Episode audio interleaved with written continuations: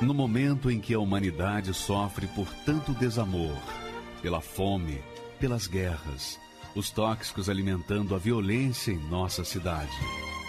Esta emissora traz até você momentos de amor, paz e alegria, através de um programa feito com carinho para o seu coração.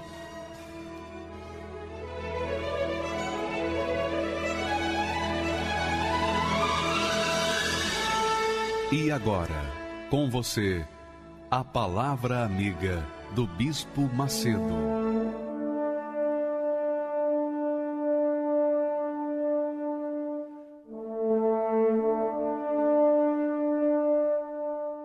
Olá, meus amigos.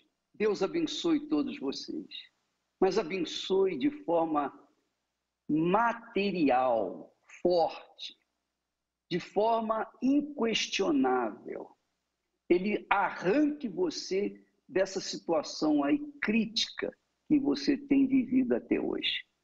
Você, naturalmente, como todos os sofredores, todas as pessoas que têm gemido neste mundo, elas procuram, procuram se conformar, se conformar com aquela palavra que na sua religião aprendeu: olha, isso é o seu karma, você tem que aguentar e continuar sofrendo e tal. Ou então aquela outra religião que diz assim: não, isso aí é o seu destino.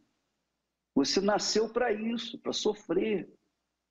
Mas há outra religião que disse: não, isso aí é uma provação. Deus quer que você seja provado. Jó foi provado. Aí vinham as balelas. E a verdade, amiga e amigo, que não faltam aqueles conselhos dos conselheiros amigos de Jó, que eram na realidade inimigos, para chegar e tentar é, é, confortar a pessoa, dizendo: não, você tem que aceitar essa situação.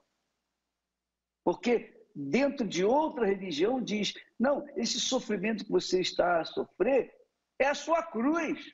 Você tem que carregar essa cruz. Nada. Jesus carregou a cruz por nós. Você sabia disso? Jesus já carregou a cruz por você. Mas, bispo, onde é que está escrito que ele carregou por mim? Ah, você leia o capítulo 53 de Isaías, que tem lá o detalhe todinho do que Jesus fez por você. Ele sofreu por você. Ele gemeu por você. E Deus se agradou disso, vê-lo sofrer, porque o sofrimento dele viria trazer salvação, ia, iria trazer cura, libertação para aqueles que nele crescem. E foi exatamente o que aconteceu, por exemplo, com o rei Davi. O rei Davi foi um crátula durante um, parte do seu reinado. Ele fez o que não deveria ter sido feito. Ele tirou a mulher do seu comandante, do seu oficial mais querido, tirou a mulher dele e ainda mandou matá-lo para que ninguém soubesse da sua vergonha, do seu adultério, da sua traição. Mas ele gemeu. Ele gemeu. Ele sofreu horrores. Tanto que ele fala na sua oração, no seu clamor, ele diz exatamente estas palavras. Vamos ler. Ele diz: Porém, tu, Senhor, és um Deus cheio de compaixão, piedoso, cheio de compaixão e piedoso, sofredor e grande em benignidade e em verdade. Essas palavras aí foram inspiradas pelo próprio Espírito Santo, para que hoje nós pudéssemos tirar proveito dessa definição do Deus Todo-Poderoso, de como ele age em relação a nós, de como ele pensa, o que ele é em relação a nós. Porque todo o seu sofrimento, amiga e amigo, todo o seu sofrimento já foi carregado por Jesus na cruz. E diz esse texto que Deus é compassivo, é cheio de compaixão, de piedade. Ele olha por você, ele quer salvar você, ele quer libertar você. Você sabe por que, que ele é sofredor? Você sabe por que, que diz aí que Deus é sofredor? Diz que Deus é sofredor porque ele sofre, mas sofre horrores, porque vê você sofrendo. E sofrendo de graça. Sofrendo quando não teria mais condições de sofrer. Porque ele, o filho dele, já sofreu por nós. Então Deus, o Pai, sofre por ver-nos sofrendo, uma vez que nós ignoramos que o filho dele já pagou o preço do nosso sofrimento, já pagou todas as penitências nossas, já pagou por todos os nossos pecados, já pagou por tudo que nós devíamos. E tudo que nós temos que fazer é somente aceitar, é concordar com Ele. Eu aceito, eu aceito Jesus, eu aceito o que o Senhor fez por mim na cruz. Quando a pessoa finalmente decide se entregar, se render àquilo que Deus oferece, então Deus deixa de ser sofredor na vida daquela pessoa porque ela se torna uma pessoa sã e salva. É isso que Deus quer fazer, Ele quer que você tenha vida e vida com abundância. Uma vida intensa, uma vida digna, uma vida que venha manifestar a glória de Deus na sua vida aqui na terra. E foi isso que aconteceu com este Senhor. Você vai ver a história dele. Uma história que começou na infância, na tristeza, na angústia. Uma história que teve homossexualismo na sua vida. E ele se achava abatido, caído, completamente arrasado. Até que um dia ele ouviu falar desse Jesus e Jesus mudou a vida dele, mudou a história dele. E hoje ele está aqui para contar o que Deus fez na sua vida há muitos anos atrás. Muito bacana o testemunho dele. Vale a pena a gente aumentar até o som aí do receptor para ouvir bem as suas palavras. Vamos assistir com atenção o testemunho deste Senhor. Eu sou Jefferson Ribeiro, tenho 49 anos, sou diretor de RH, formado em Direito, especializado em auditoria. A minha infância e todo o início da minha juventude foi de sobrevivência por conta de uma família disfuncional, de uma família desestruturada, de ter é, passado pelo divórcio da minha mãe com o meu pai, de ter sofrido agressões morais é, por parte dele e agressão física também. Isso me levou a construir uma imagem né, é, no meu psicológico, no meu emocional, muito ruim da figura masculina. Então eu era homossexual, aí eu me envolvi mais ainda com a questão dos espíritos, da religiosidade. Desde muito pequeno eu fui envolvido com os espíritos, isso é algo que veio hereditário da minha família. E eu sempre me envolvi muito na busca é, de ter poder, acreditando que eu poderia ser alguém de muito poder nesse mundo é, dos espíritos, me envolvendo, me dedicando, né, fazendo tudo que me era pedido. E eu tinha uma necessidade muito grande por conta de todo esse contexto de preconceito, de dor, de sofrimento, de provar o tempo inteiro para as pessoas que eu era alguém, que eu tinha algum valor, porque na verdade dentro de mim o sentimento que eu tinha é que eu não valia nada. Eu não me sentia amado, é, eu achava que a minha vida não tinha jeito, né? Se o financeiro estava em ruínas, o emocional era uma ruína. É nesse contexto que entrou é, a Universal na minha vida porque a gente ouvia, eu ouvia e lia materiais falando a respeito do charlatanismo, que a Igreja Universal né, era uma igreja que roubava as pessoas, que explorava a fé das pessoas para conseguir dinheiro, que, né, que o bispo de Macedo era um charlatão, né, que usavam argumentos de que iriam ser curadas de doenças que a medicina não curava, de que teriam uma vida transformada, mas que aquilo tudo era só uma falsidade, falsos argumentos para conseguir o dinheiro das pessoas. E foi nesse contexto todo que a minha mãe passou a ir à Universal, ela foi convidada. Eu me vi numa situação financeira muito é, desfavorável, eu fiquei desempregado, eu fiquei endividado. E ela vendo a minha ruína financeira, né, eu morava com ela, ela me convidou, ela simplesmente me convidou e falou, né, ela falou da reunião de segunda-feira, da reunião de prosperidade, que tinham orações pela prosperidade, que eu poderia ir à igreja né, para pedir a Deus que, que mudasse aquele quadro, que mudasse aquele cenário da minha vida, né, que, que Deus abrisse uma porta na minha vida. Eu fui com o seguinte pensamento: eu vou, não vão conseguir me extorquir né, ou tirar nada de mim, que é o que eu acreditava na verdade que iria acontecer, mas eu digo, bom, eu estou desempregado, sem dinheiro, sem nada. Não existe o que vão tirar de mim, porque eu não tenho nada para oferecer.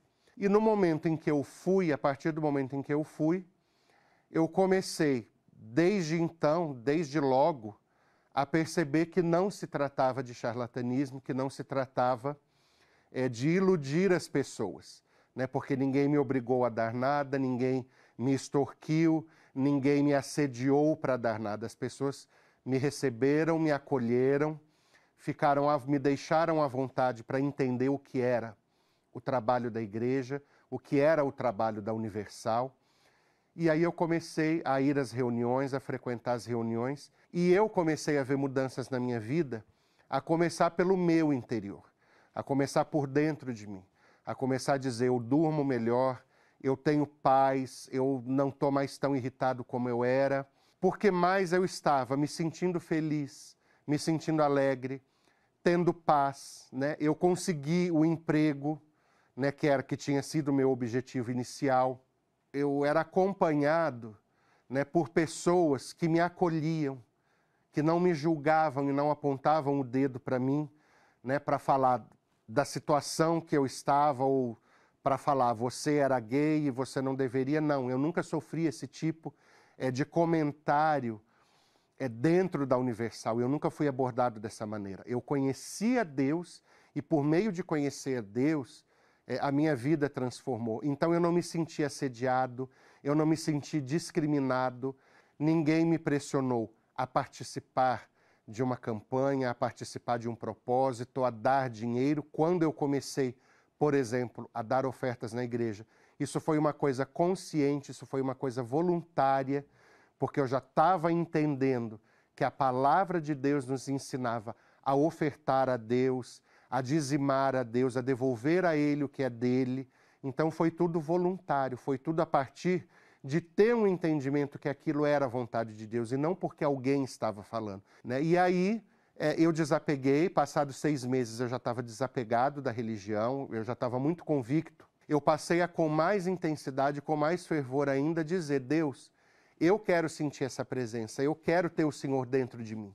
Eu quero que o meu coração seja o seu santuário, que o meu corpo seja a tua morada. E aí eu comecei a buscar, não parei de buscar, né, até que eu tive um encontro com Deus, que eu recebi o batismo com o Espírito Santo, e aí a minha vida toda mudou, tudo transformou, eu passei a ter o interesse né, natural né, que é uma consequência natural de quando a gente tem um encontro com Deus, a gente desejar anunciar esse Deus que a gente conheceu para outras pessoas. E então eu me doei mais, eu comecei a me doar mais para a obra de Deus, para o, grupo, o trabalho do grupo jovem, né? E depois veio o chamado de Deus para a gente estar obreiros, estamos aí já né, há, há muito mais de 25 anos.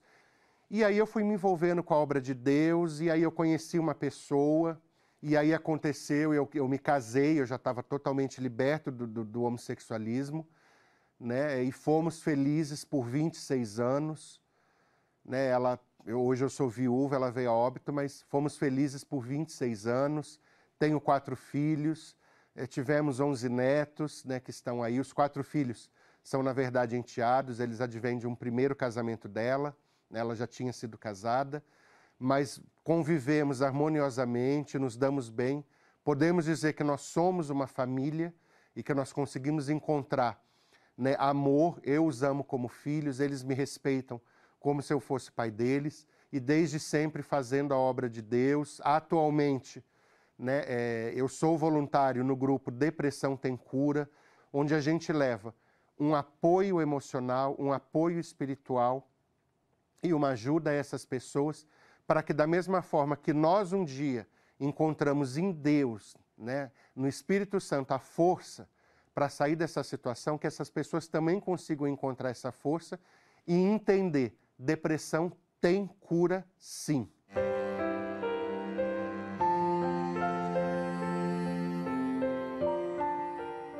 Eu posso dizer que a principal transformação no meu interior é a alegria que emana de dentro de mim e a força para superar os obstáculos, porque quanto mais a gente desenvolve intimidade com Deus, quanto mais a gente busca o Espírito Santo e tem comunhão com Ele, mais a gente passa a entender qual é a vontade de Deus para a nossa vida. A minha confiança não está no cargo que eu tenho, na profissão que eu exerço, na graduação que eu concluí, na pós-graduação que eu fiz, nos estudos eh, de mentoria e coach que eu fiz é, para poder desenvolver esse tipo de trabalho. A minha confiança, antes de mais nada, ela está no Senhor Jesus, ela está no Espírito Santo, na fé que eu tenho, na convicção, na certeza de que eu tenho. Ele está comigo. Para qualquer pessoa que nesse momento esteja ouvindo meu testemunho, eu quero te dizer duas coisas. Primeiro, não acredite em tudo o que dizem porque qualquer pessoa pode dizer, isso não significa que é verdade. Eu, por muito tempo, por anos, acreditei que a Universal era charlatanismo. E quando eu cheguei à Universal, eu vi por mim mesmo que não era nada daquilo. Então o recado que eu tenho é: se você ouve fake news, desse, permita-se aceitar e abraçar o convite que te foi feito e ir à Universal participar da reunião, participar do culto que te convidaram, porque você vai poder ver com seus próprios olhos que o que te falavam até então é fake news e que não é nada daquilo. Pelas vezes em que eu me perdi você me achou, pelos erros que eu cometi e você perdoou pelas vezes que me entristeci e você me alegrou, pelas lágrimas que derramei e você enxugou, eu te agradeço. Pelas vezes que me enfureci e você me acalmou, pelas vezes em que eu te ofendi você relevou. Nos momentos em que eu me afastei e você me encontrou. Pelas vezes que eu quase caí e você me salvou. Agradeço por esta chance de ir em frente agradeço por estar vivo, por existir.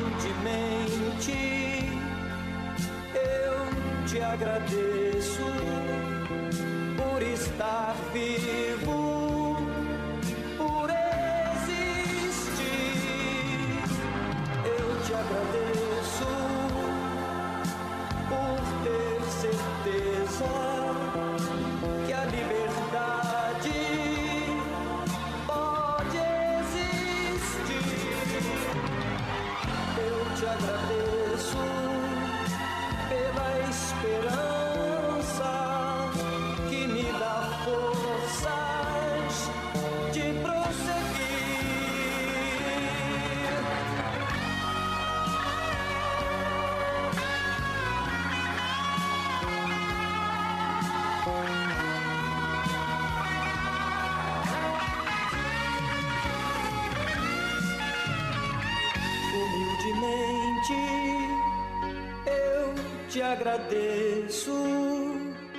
por estar vivo, por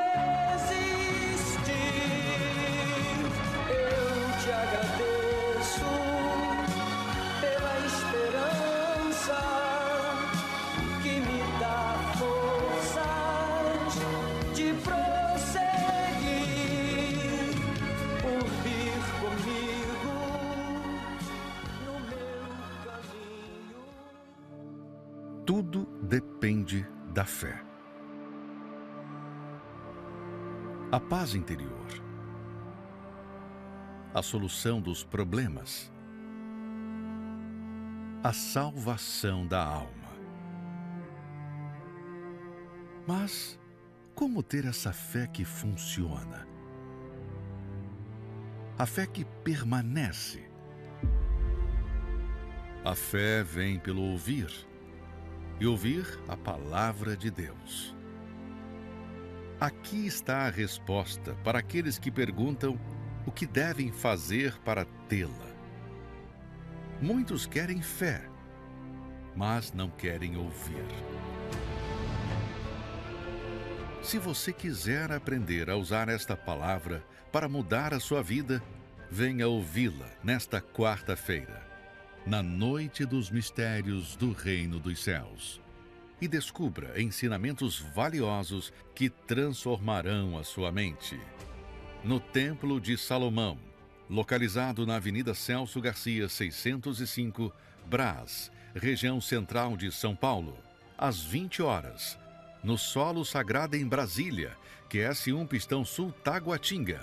E em todos os templos da Universal traga a sua Bíblia e ouvidos bem atentos. Então, você verifica, amiga e amigo, que Deus não faz acepção de ninguém, de ninguém, absolutamente ninguém. Ele cura todos, ele salva todos, ele liberta todos, todos, todos, todos, 100%. Não há uma só que sequer pessoa neste mundo que está condenada por Deus. Deus não condenou, não condenou ninguém ainda. Agora, as pessoas que querem ser salvas, que querem se libertar, que querem curar o interior, querem arrancar o vazio que carregam na alma, querem ter a sua cura interior, especialmente a cura do interior, então você vai ver o Carlos esse rapaz, jovem advogado, ele também foi curado. Como o Jefferson, ele também foi curado. Vamos assistir, vamos assistir com atenção para que ele possa mostrar para a gente como Deus age na vida daqueles que creem nele. Por favor. Meu nome é Carlos Alexandre Ribeiro, tenho 33 anos e sou advogado. Eu já nasci perdendo. Já nasci doente, enfermo, sem saber quem era o meu pai, uma vida totalmente destruída, totalmente fracassada. E por não saber quem era meu pai, eu nutria dentro de mim, desde a minha infância, o sentimento de rejeição, o sentimento de desprezo, dúvidas, porque, embora eu tenha irmãs, eu sou o único que não sei quem é meu pai. E para piorar a situação, quando eu completei 13 anos de idade, eu perdi minha mãe por decorrência do câncer. E eu fiquei sem pai, sem mãe, literalmente sozinho na vida. eu fui morar na casa da minha irmã, juntamente com meu cunhado.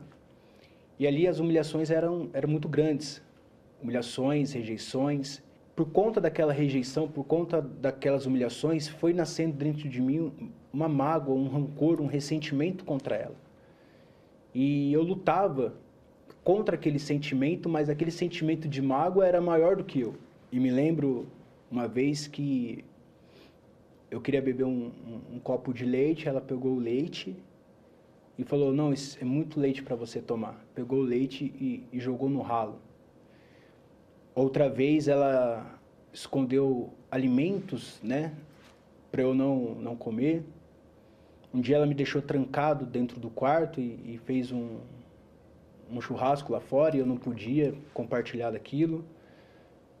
Colocou minhas roupas dentro do, do saco de lixo fazia eu tomar banho na água gelada no, no inverno.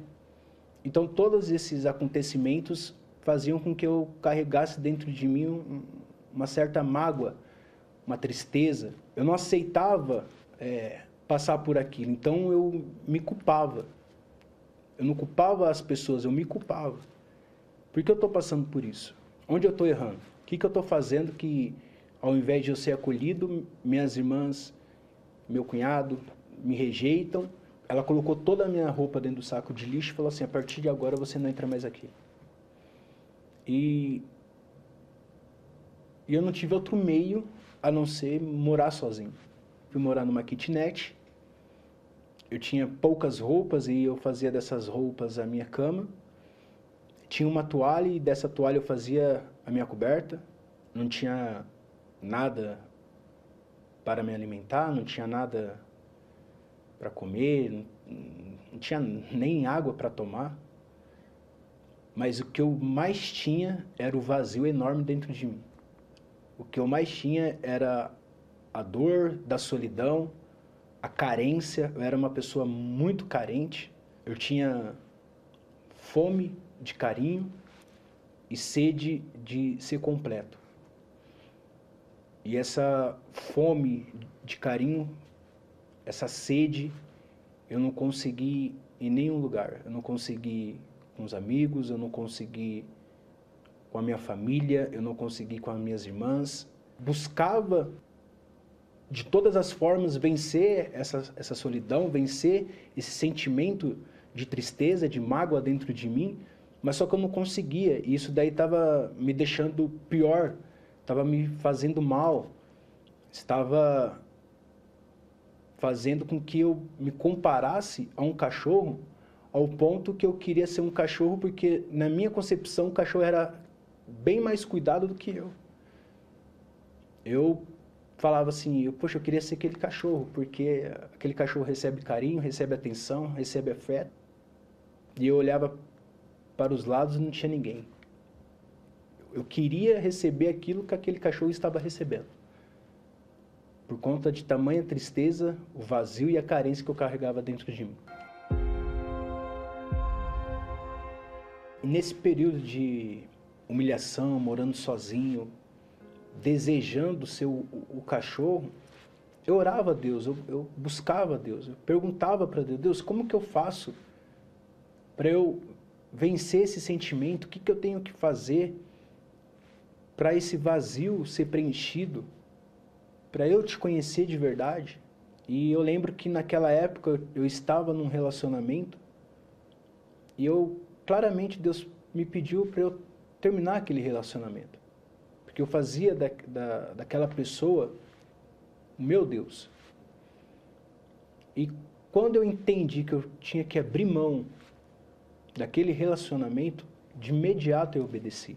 E eu já conhecia a Igreja Universal, já conhecia todo o trabalho, já frequentava as reuniões, já entendia a importância de ter o Espírito Santo, obedecendo a palavra de Deus e terminando aquele relacionamento, eu coloquei Deus no lugar onde ele deveria estar, que é ser o primeiro lugar da minha vida. E a partir de então comecei a buscar, comecei é, orar, jejuar, meditar na palavra de Deus, mergulhar nas coisas de Deus.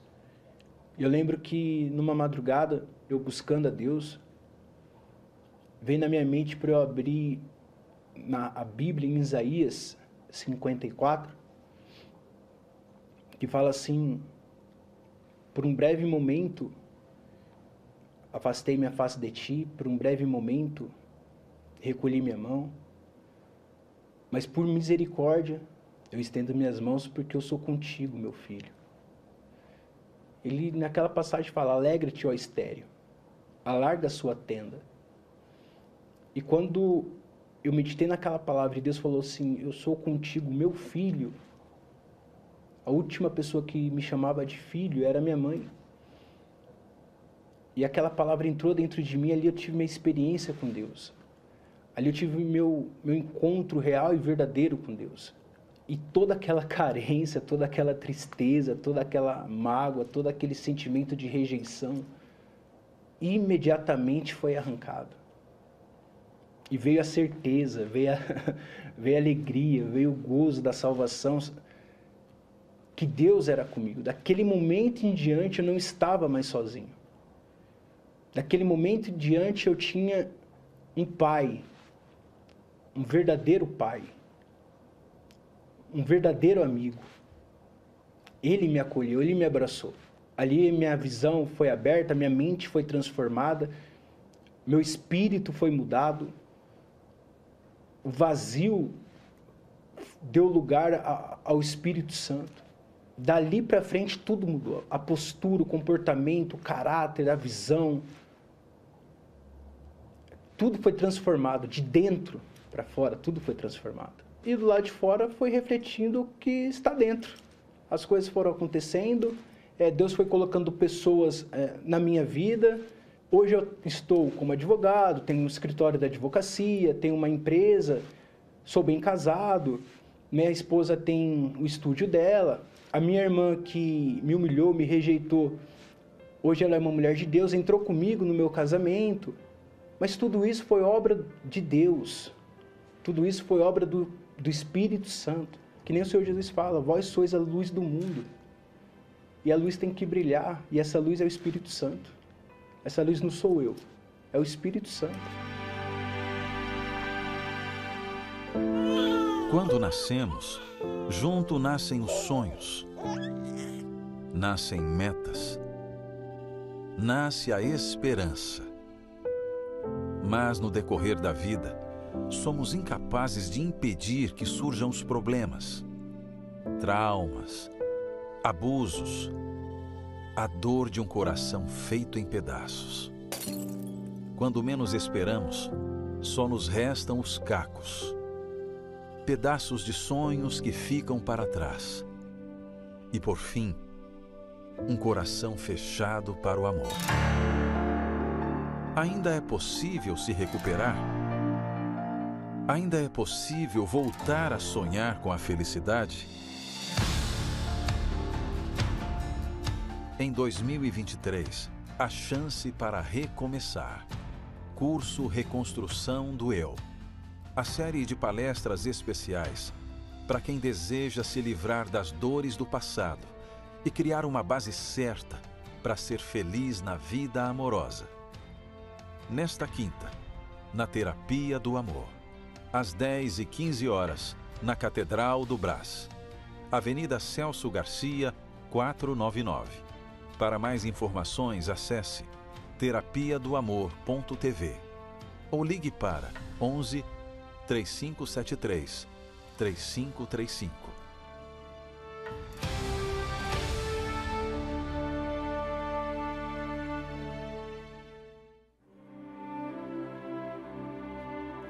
Observe a plantação de trigo certamente uma das mais belas paisagens que podemos contemplar. Mas não se engane, no meio desses ramos há também o joio. Tente identificá-lo. A olho nu é praticamente impossível, pois sua aparência durante todo o crescimento é semelhante à do trigo. Por isso, o Senhor Jesus, nessa parábola, ensinou a seus discípulos que apenas o tempo mostraria a real identidade de cada um. Deixai-os crescer juntos até a colheita. E no tempo da colheita, direi aos ceifeiros: Ajuntai primeiro o joio, atai-o em feixes para ser queimado, mas o trigo recolhei-o no meu celeiro. E é aí que surgem as diferenças. Quando maduro e cheio de fruto, o trigo se inclina e se curva. O joio, por sua vez, não produz fruto e não se inclina. Ao contrário, se eleva entre os ramos de trigo e se sobressai. E é nesse momento que há separação. O joio é arrancado e o trigo guardado no celeiro. Ao olhar para a multidão dentro de uma igreja, todos parecem iguais. Ao orar, ao cantar e até ao falar das coisas de Deus. Porém, somente os nascidos do Espírito possuem os frutos de justiça e se inclinam como trigo diante da vontade de Deus. Já o cristão joio é orgulhoso, não aceita a disciplina, gosta de aparentar uma suposta santidade, porém o seu interior é completamente tóxico. E sempre será assim: onde há o trigo, haverá o joio para confundir, envenenar e, se possível, até arrancar o trigo para ser lançado no fogo. Somente o tempo revela o que está dentro de cada um. É na hora das lutas, dos desertos, quando somos sacudidos e até mesmo esmagados, que mostramos o que há em nós. Se formos trigo, os frutos aparecerão e permanecerão. Se for joio, logo não se curvará e mostrará a sua verdadeira face. Sempre me perguntei por que às vezes parece que as pessoas de má fé têm os mesmos ou melhores resultados do que as pessoas que praticam bem. E hoje eu entendi. De acordo com a parábola, o bom e o ruim podem até parecerem iguais por um tempo mas o próprio tempo se encarrega de mostrar quem é quem. Eu me chamo Marília Araújo de Assis, eu tenho 41 anos, eu sou empresária no ramo de restaurante. Porém, eu sofri muito com fake news há muitos anos atrás, né, de ouvir falar e também eu falava. Né, o fato de não conhecer o trabalho, de como funcionava o trabalho, eu acreditava nos fake news e também falava. Só que assim, o que me espanta, né, é que hoje, quando a gente olha para trás, poxa, o bispo ele ia roubar o quê? Porque, na verdade, eu tinha uma vida destruída, né? Eu, eu lembro que eu cheguei na igreja com um casamento destruído, né? Tinha acabado uma separação, de agressão, de vícios, de miséria, né? E, e, e o bispo ia me roubar o quê? Eu não tinha nada, mas eu fiquei atenta em tudo que o pastor falava pastor pedia para fechar o olho, eu não fechava, porque eu queria saber o movimento do pastor ali no altar. Na hora da oferta, eu não ofertei, claro, o primeiro dia, né? Então, a obreira ia lá com o alforge, depois fechava o alforge. Eu não fechava o olho. Eu queria saber para onde ia o dinheiro. Então, quando eu cheguei na igreja, eu cheguei dessa forma, com a vida destruída, um casamento destruído. Eu tinha início de depressão, síndrome do pânico. Né? Eu tinha desejo de suicídio, nunca tentei o suicídio, mas eu tinha o desejo de suicídio. E eu comecei a ver que não era nada daquilo que as pessoas falavam.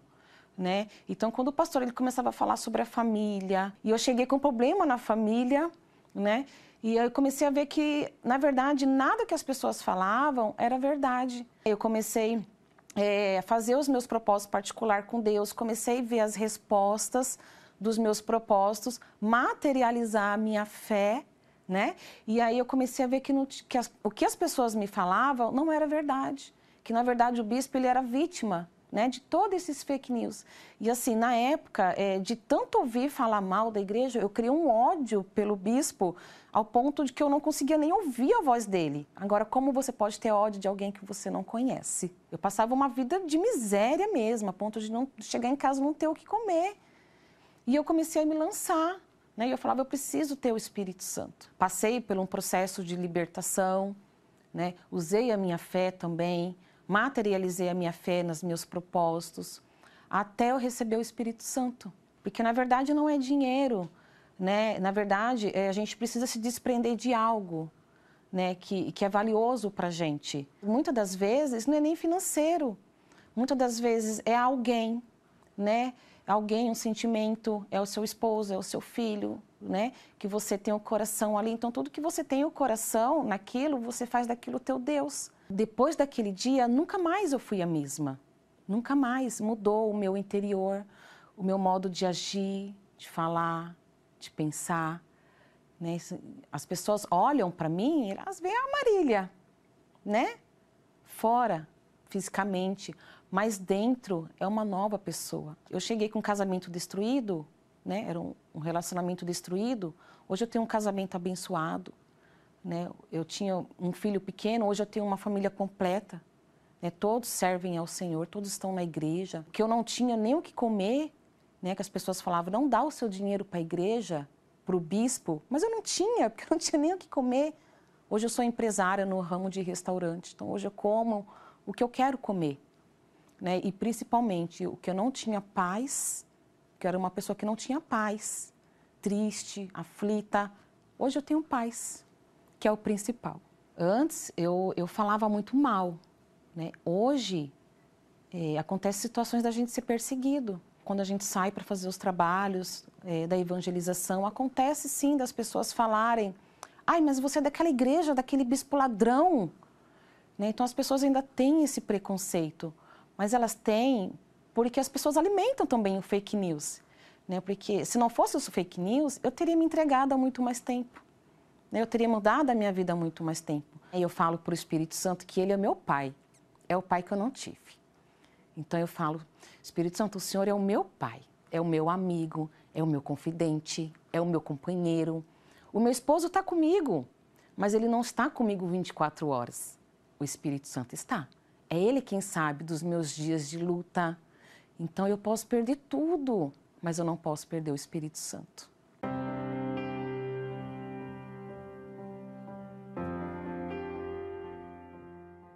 Eu deixo hoje um recado para as pessoas que estão é, passando pelo que eu passei, né, com relação ao fake news, que não dê ouvidos, porque nada é verdade.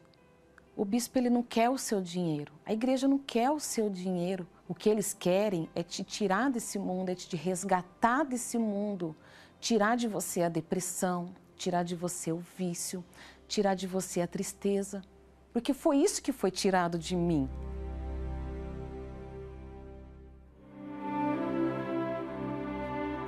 Observe a plantação de trigo certamente uma das mais belas paisagens que podemos contemplar. Mas não se engane, no meio desses ramos há também o joio. Tente identificá-lo.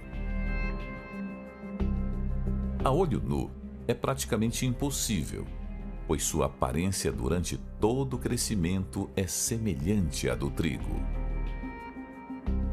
Por isso, o Senhor Jesus, nessa parábola, ensinou a seus discípulos que apenas o tempo mostraria a real identidade de cada um. Deixai-os crescer juntos até a colheita, e no tempo da colheita direi aos ceifeiros: Ajuntai primeiro o joio, atai-o em feixes para ser queimado, mas o trigo recolhei-o no meu celeiro. E é aí que surgem as diferenças. Quando maduro e cheio de fruto, o trigo se inclina e se curva. O joio, por sua vez, não produz fruto e não se inclina. Ao contrário, se eleva entre os ramos de trigo e se sobressai. E é nesse momento que há separação. O joio é arrancado e o trigo guardado no celeiro. Ao olhar para a multidão dentro de uma igreja, todos parecem iguais. Ao orar, ao cantar e até ao falar das coisas de Deus. Porém, somente os nascidos do Espírito possuem os frutos de justiça e se inclinam como trigo diante da vontade de Deus. Já o cristão joio é orgulhoso, não aceita a disciplina Gosta de aparentar uma suposta santidade, porém o seu interior é completamente tóxico. E sempre será assim. Onde há o trigo, haverá o joio, para confundir, envenenar e, se possível, até arrancar o trigo para ser lançado no fogo. Somente o tempo revela o que está dentro de cada um. É na hora das lutas, dos desertos, quando somos sacudidos e até mesmo esmagados, que mostramos o que há em nós. Se formos trigo, os frutos aparecerão e permanecerão. Se for joio, logo não se curvará e mostrará sua verdadeira face. Sempre me perguntei por que às vezes parece que as pessoas de má fé têm os mesmos ou melhores resultados do que as pessoas que praticam bem. E hoje eu entendi. De acordo com a parábola, o bom e o ruim podem até parecerem iguais por um tempo. Mas o próprio tempo se encarrega de mostrar quem é quem. Um amor para a vida toda. Quem nunca sonhou com uma história assim? Ter alguém para dividir o dia a dia, andar no parque de mãos dadas, para te esquentar nos dias frios, para serem felizes juntos. Quando iniciamos um relacionamento, construímos uma esperança de que tudo vai ser assim, perfeito. Mas muitos, cegos pelo sentimento, não conseguem ver os sinais de que algo está errado. Aí surgem as diferenças, o distanciamento e, quando menos se esperam, as traições. O mundo desaba, o chão some debaixo dos pés, a confiança é quebrada e os sonhos destruídos. Quando se restam os pedaços de um coração quebrado, o que fazer? Para quem perdeu as esperanças no amor e não sabe por onde recomeçar, Curso Reconstrução do Eu, uma série de palestras especiais na terapia do amor. A oportunidade para quem deseja abandonar os traumas do passado e construir uma nova base na vida amorosa. Nesta quinta, às 20 horas, no Templo de Salomão, Avenida Celso Garcia, 605, Brás. Para mais informações, acesse terapia do amor.tv ou ligue para 11 3573 3535.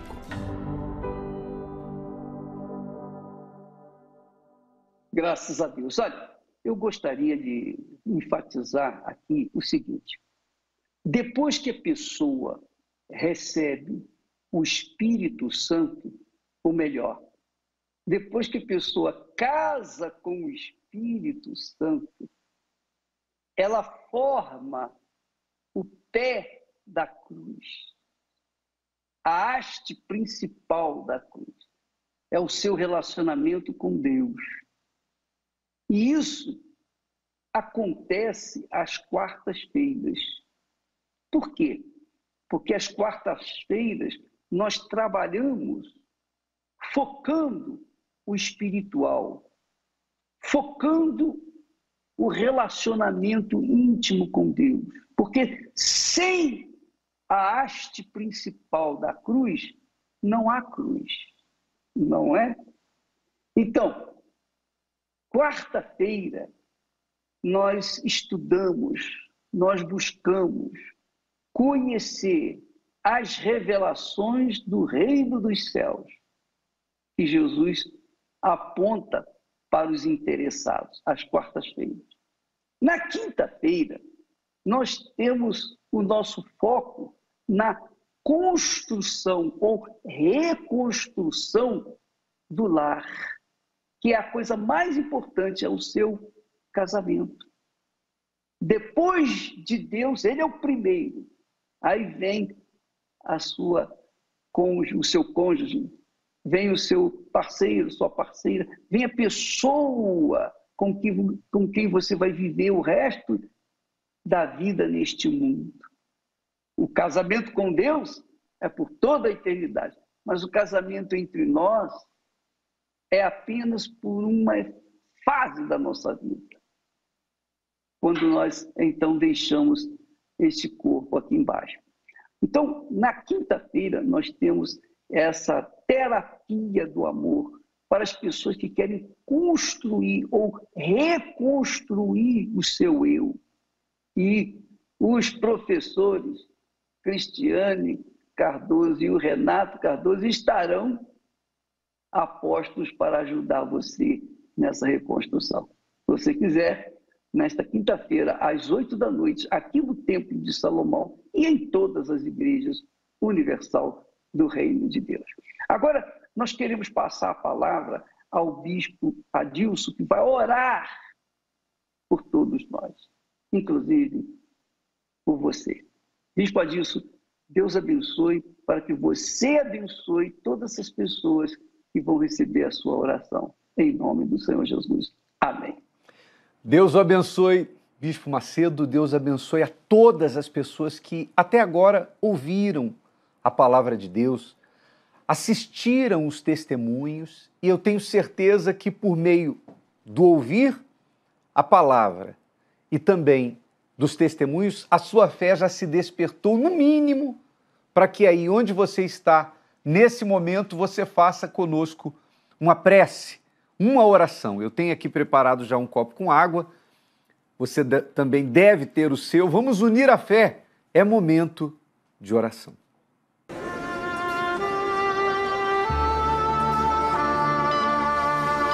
Não importa onde você esteja neste momento.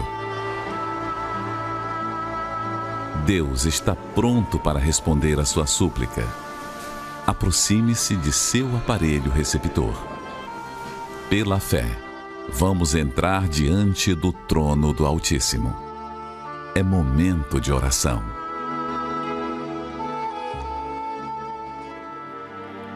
Nosso Deus e Pai, Santíssimo Deus, em nome do teu filho Jesus, o nome que nós santificamos, nos colocamos em oração diante de ti, meu Pai, trazendo conosco ao nosso lado, compartilhando conosco esse momento de fé, um número incalculável de pessoas.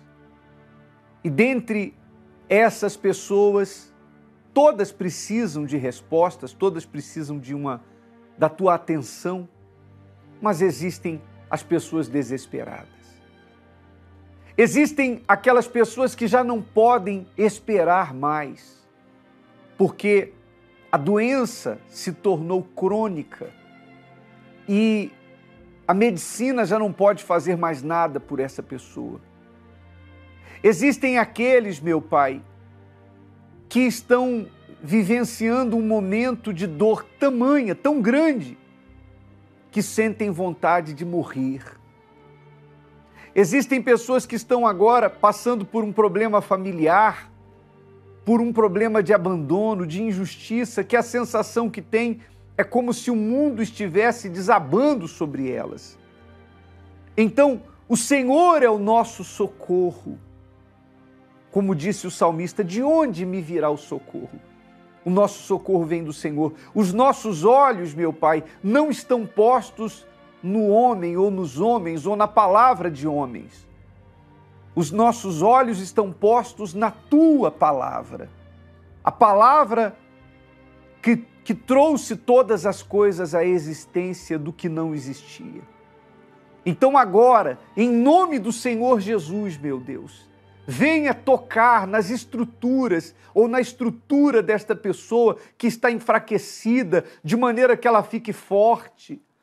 Que essa dor seja arrancada da alma, essa depressão, essa ansiedade que faz esse coração acelerar sem motivos meu Deus, que nesse momento o teu poder chegue a todas as pessoas, tocando desde o alto da cabeça até os pés e arrancando o mal pela raiz, arrancando esse espírito de suicídio, esse espírito de depressão, de morte, de mágoa, de sofrimento. quebrando as maldições e que as pessoas encontrem forças para lutar e para vencer. Meu Deus, a água que essa pessoa preparou agora receba o toque do teu poder e seja uma água especial, uma água divina, sobrenatural. E quando nós bebermos, meu Pai, que recebamos a paz que vem do teu trono. Nós abençoamos todas as pessoas evangélicas, espiritualistas, espíritas, católicas, religiosas, não religiosas. Que haja luz na vida de todos os que oram conosco. Nós os abençoamos em nome do Pai, do Filho e do Espírito Santo. E o que crê, diga amém. E graças a Deus. Graças a Deus, minha amiga, meu amigo, olha, beba essa água agora, não como você bebe para matar a sede. Beba com fé, porque ela será um ponto de contato entre o poder de Deus e a sua vida. Deus se importa com um filho que nas madrugadas te deixa chorando. Deus se importa com a aliança partida de alguém que ainda não voltou. Deus se importa com o sonho que você investiu e que virou fumaça. Com essa dor que está zombando de você e que não passa. Deus se importa. E eu quero, nesse momento, falar sobre o mundo espiritual. Muitas pessoas não valorizam, ficam tentando resolver os problemas com a força do braço e problemas de ordem espiritual. Eu me refiro àquelas pessoas que têm sido vítimas da bruxaria, da feitiçaria e principalmente desse mal chamado inveja que está por toda parte, dentro das casas, nos ambientes de trabalho, nas ruas. E quando esse espírito de inveja se instala na vida de uma pessoa desprotegida, ele faz um estrago e joga toda a vida da pessoa no chão. Nessa sexta-feira, na Universal, e nós aqui no Templo de Salomão faremos um plantão espiritual contra o espírito da inveja e um descarrego. Se você quer um descarrego para que os seus caminhos se abram e a sua vida comece a andar, então não meça esforços para estar conosco. Aqui no Templo de Salomão, nessa sexta-feira, às 7, às 10, ao meio-dia, às 15 e às 20 horas, na Celso Garcia, 605, no bairro do Braz. Tudo gratuito. Acompanhe. Ela age de modo silencioso, disfarçada nos elogios, ou até mesmo de forma direta. Assim é a inveja. Possuidora de uma força destrutiva, sua atuação é capaz de alcançar qualquer área da vida de uma pessoa. E não importa se é o invejoso ou o invejado. Quem por ela é atingido prova das mais amargas perdas e resultados nesta vida. Pois a inveja apodrece até os ossos. E somente por meio da proteção divina é que podemos ser guardados de toda e qualquer forma de atuação deste mal. Por isso, nesta sexta-feira, realizaremos a sessão do descarrego contra a inveja, às 7, 10, 15 e 20 horas, no Templo de Salomão, na corrente da sombra do Altíssimo, ao meio-dia, na Avenida Celso Garcia 499 e em todos os templos da Universal. E publicamente eu faço um desafio com você. Se você vier e a reunião, a reunião não lhe ajudar, nem precisa voltar mais. Nesta sexta-feira, nós vamos estar combatendo a inveja aqui no Templo de Salomão e fazendo essa sessão espiritual de descarrego. Que Deus te abençoe e te ilumine. Até o nosso próximo encontro. Deus importa com você. Só depende de você para ser a última você chorou, porque chegou o tempo de vencer. Deus se importa com você. Só depende de você para ser a última